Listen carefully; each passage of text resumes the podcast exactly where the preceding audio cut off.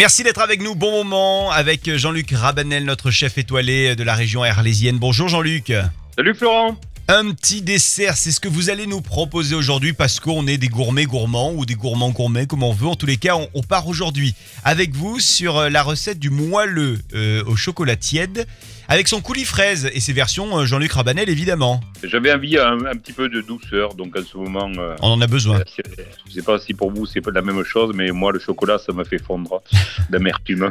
On commence comme tous les jours, si vous le voulez bien, par le fameux papier crayon. Ça y est, je l'ai, le papier, le crayon. On note les ingrédients avec vous Jean-Luc Rabanel. J'ai besoin de quoi? Alors c'est euh, c'est très facile. Donc euh, aujourd'hui on va partir donc sur une recette donc pour six personnes, Mhm. pour six jolis moelleux. Alors soit la possibilité donc de six moelleux coulants euh, individuels, soit pour une belle tarte à partager entre 6 ou 8 euh, en fonction des moules euh, de, que vous avez. Les ingrédients sont les suivants. Choisissez-moi, je vous prie, 285 grammes de chocolat amer de préférence.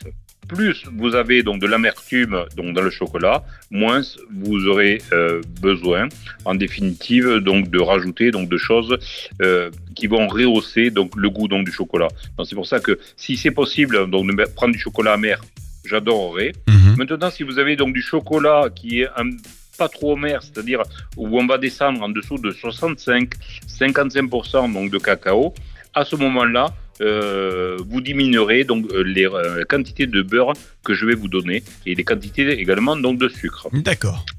Donc pour le chocolat amer, donc il va, il va m'en falloir 285 grammes. Pour le beurre, il va m'en falloir 270 grammes. Pour le sucre, au maximum 270 grammes également. Je préfère que vous descendiez donc de 50 grammes, mais là, il faut vraiment aimer l'amertume. Ouais. C'est ma préconisation. Maintenant, vous faites donc en fonction, bien évidemment, de la gourmandise et surtout pour les enfants. Donc, s'il y a des enfants, gardez quand même cette quantité donc de sucre. hein. Ouais, ouais. 9 œufs entiers et 135 grammes donc de farine. Alors, comment on s'y prend? Nous allons tout mettre donc dans un bain-marie. Le chocolat, le beurre, on le fait fondre.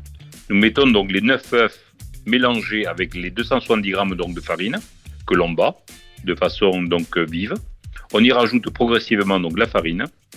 Il nous suffira donc d'incorporer tout simplement la préparation chocolat-beurre au mélange sucre, œuf, farine. Faites très attention que le mélange beurre-chocolat ne soit pas trop chaud pour ne pas cuire les, euh, les œufs. Ce mélange ainsi réalisé, il vous reste plus qu'à le disposer dans vos moules. Petit avantage de cette recette, vous pouvez la faire quelques jours à l'avance et la conserver ainsi mélangée dans votre frigo. Mais ça veut dire que le, côté euh, euh, moelleux, euh, tiède, se fait au dernier moment à la cuisson. Le, côté moelleux tiède se fera au dernier moment Ouais. à la cuisson, qui nous demandera tout simplement 4 minutes de cuisson dans un four à 180 degrés pour pouvoir avoir effectivement ce côté donc euh, moelleux, coulant et tiède à l'extérieur et de vous amuser avec donc ces différentes textures.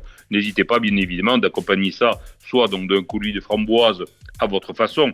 On mixe donc des fraises, des framboises, on y met quelques gouttes de jus de citron, un peu de sucre et on peut se régaler. Merci Jean-Luc Merci Florent, merci à toutes.